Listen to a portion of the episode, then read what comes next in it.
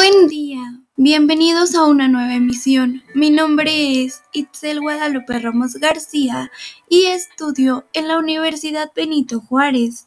Estoy cursando el tercer semestre de estomatología con el profesor Fernando Ochoa Ramírez y hoy yo les hablaré de un tema muy interesante de la materia de estomatología integral, el cual es la fisiología de la pulpa. Comencemos.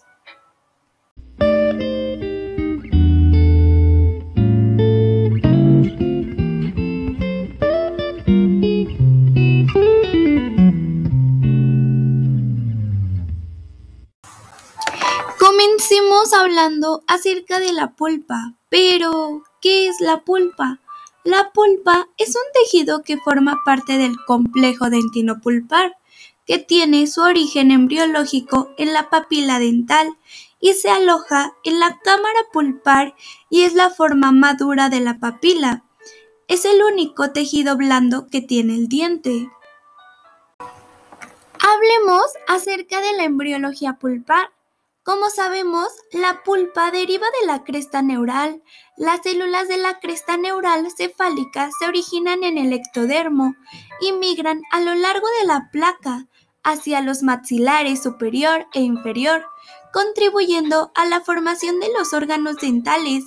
Estos órganos dentales vecinos a la lámina experimentan actividad celular gracias a miles de células mesenquimatosas que proliferan al mismo tiempo en que se origina la papila dental, es decir, que entonces la pulpa es un tejido conectivo mesenquimatoso que deriva de la pulpa dental. Es en la sexta semana de la gestación en el ectodermo donde se da inicio a la formación dental. Cohen cada folículo dental inicia su proceso de diferenciación en tejidos específicos, iniciando por la formación del futuro esmalte alrededor de la papila dental. Inicialmente se logrará observar una forma de herradura, donde se depositan los futuros órganos dentales, una vestibular y otro lingual, los cuales posteriormente madurarán, formando las dos denticiones que conocemos. En la décima semana de gestación se puede evidenciar su formación en la etapa de casquete. La papila dental se encuentra rodeada por los órganos del esmalte y un tejido conectivo fibroso lazo, conocido como el saco dentario. El órgano del esmalte es precursor del esmalte dental y de la papila dental, ya que derivan la dentina y la pulpa razón por la cual se conoce al sistema pulpar como el órgano o complejo dentino-pulpar, ya que comparten el mismo origen embrionario. El saco dental finalmente es el responsable de la formación del ligamento periodontal, mientras guía la formación radicular. Cuando se está formando la papila dental, se observa una rica red de vasos capilares rodeados por un importante número de células y fibras de tejido conectivo. La papila dental influye en la diferenciación de tejidos ectodérmicos que forman el epitelio interno del esmalte en dirección a los ameloblastos, por consiguiente, la actividad celular de los ameloblastos es estimulada por odontoblastos subyacentes, que primeramente forman la dentina de las cúspides. Cuando los epitelios internos y externos del esmalte se han fusionado, forman la vaina epitelial, invaginándose dentro del tejido conceptivo subyacente. Determinado de esta forma la futura unión amelocementaria en algún momento la vaina epitelial se desintegrará hacia el saco dental para estimular a células del tejido conectivo, para que se diferencien en comenoblastos que se depositarán entonces en la superficie externa de la dentina, también en la acreción, para iniciar el proceso de formación radicular. Pero no podemos continuar sin saber la histología de la pulpa es decir, que la pulpa dental es un tejido conectivo que soporta una serie de estructuras vitales para su sobrevivencia. Ella está compuesta por una matriz de colágeno dispuesta en forma de fibras que se entrelazan suspendida en una sustancia rica en proteínas de consistencia gelatinosa que permite el transporte de nutrientes, dando como resultado un tejido conectivo laxo y resistente, con la capacidad de distorsionarse, pero inmerso en una cavidad no extensible denominada cavidad pulpar. Esta cavidad pulpar se encuentra ubicada en el interior del diente y bien diferenciada dentro de la corona, denominándose cámara pulpar, y dentro de las raíces, denominada canal o conducto. Es decir, que la periferia de la pulpa dental es la zona crítica desde el punto de vista endodóntico, puesto que es la zona más rica en las células con capacidad de diferenciarse bajo ella, una zona pobre en células y más internamente la pulpa propiamente dicha rica en fibras comportándose como el esqueleto de la misma. Esta zona rica en células y ubicada periféricamente en íntimo contacto con la dentina subyacente está formada por odontoblastos organizados en empalizada adheridos a la predentina, que es una malla de dentina aún no mineralizada. Es decir, que del, odontoblasco periférico se desprende una prolongación citoplásmica que atraviesa la predentina y que ingresa al túbulo dentario. Este túbulo dentario se encuentra rodeado por dentina extratubular y a su vez por una dentina intertubular que conecta los túbulos entre sí. Igualmente, existe una dentina que recubre internamente los túbulos denominada dentina intratubular. Todos estos tipos de dentina tubular tiene características que las diferencian. Dentro del túbulo viaja la prolongación del odontoblasto, rodeada por un líquido intertubular que la mantiene en suspensión y que ocupa un tercio de la extensión real del túbulo. Los dos tercios restantes solamente contienen líquido. Es decir, que los odontoblastos son los responsables de la formación de la pulpa y todos los tipos de dentina, ya sean embrionaria o postembrionaria. Se puede decir que existe dos zonas, la zona de pulpa periférica, que es adyacente a la dentina calcificada y junto a la predentina, que en ella se encuentran células odontoblásticas dentro de ella, y también se encuentra una capa subodontoblástica denominada zona libre de células de Weil. Es un área de movilización y reemplazo de los odontoblastos. Podemos encontrar la zona pulpar central, que son las principales células y son los fibroblastos con principales componentes extracelulares y son las sustancias fundamentales y el colágeno. Los fibroblastos son las principales células de la pulpa. Los odontoblastos es la célula responsable de la dentinogénesis que se encuentra en la periferia de la pulpa. Y las células de defensa y otras células se podría decir que las encontramos en los histiocitos, macrófagos, leucocitos, polimorfonucleares y los linfocitos. Ahora les hablaré de un tema muy interesante, el cual es la fisiología pulpar. Pero se podría decir que aquí la pulpa durante toda la vida cumple un rol importante porque tiene a su cargo cuatro funciones importantes.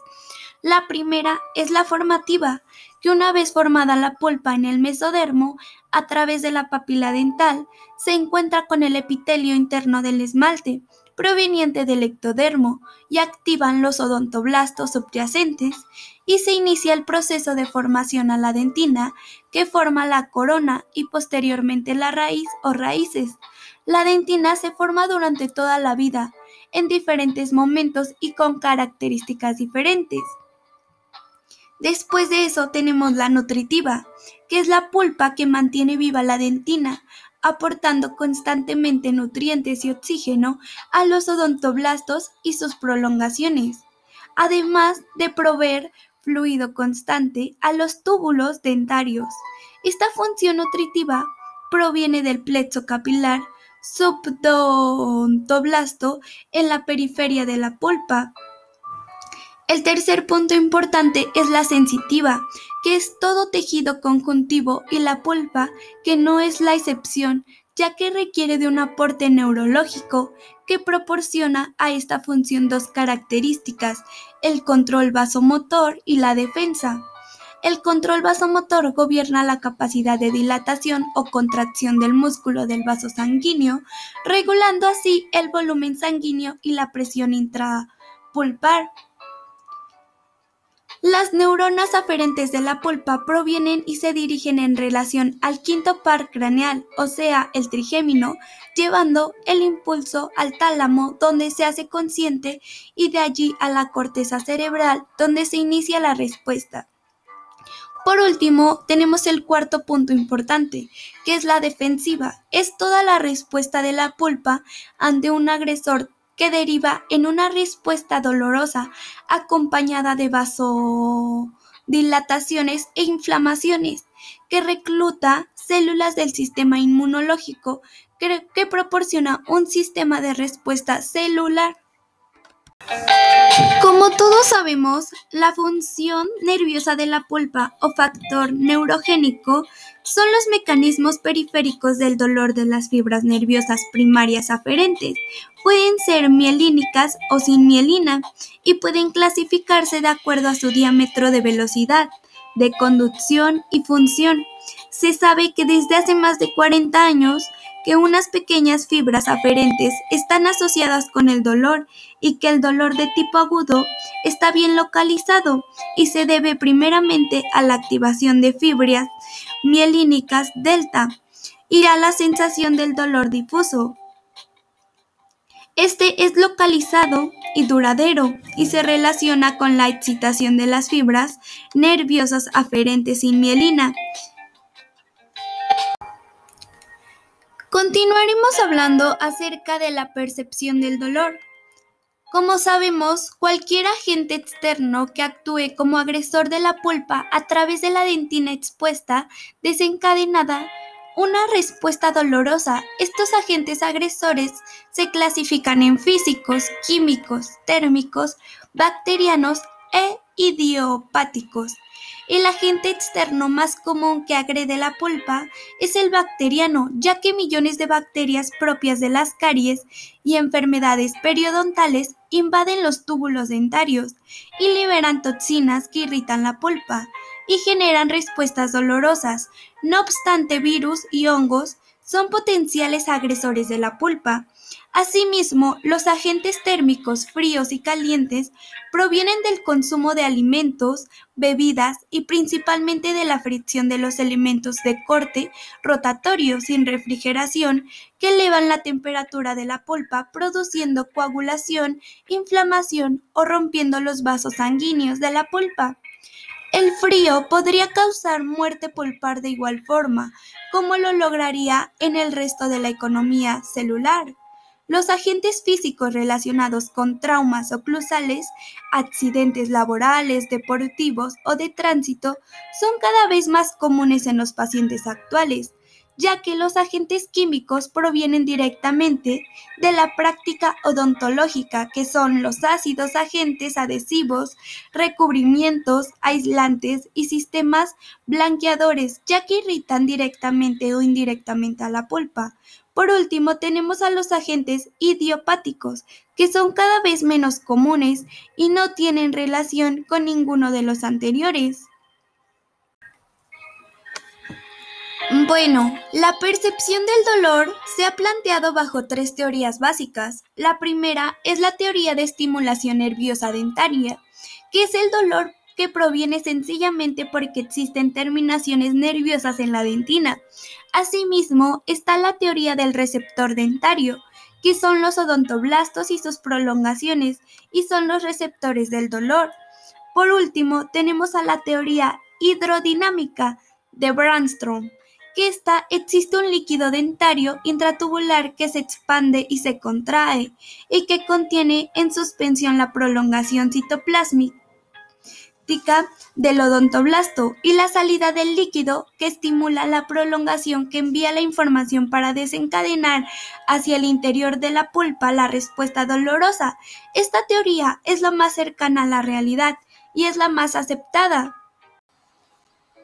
Como conclusión, podemos decir que la pulpa es una parte muy importante para nuestra boca, ya que es la parte más blanda de nuestros dientes y le da vitalidad a la dentina.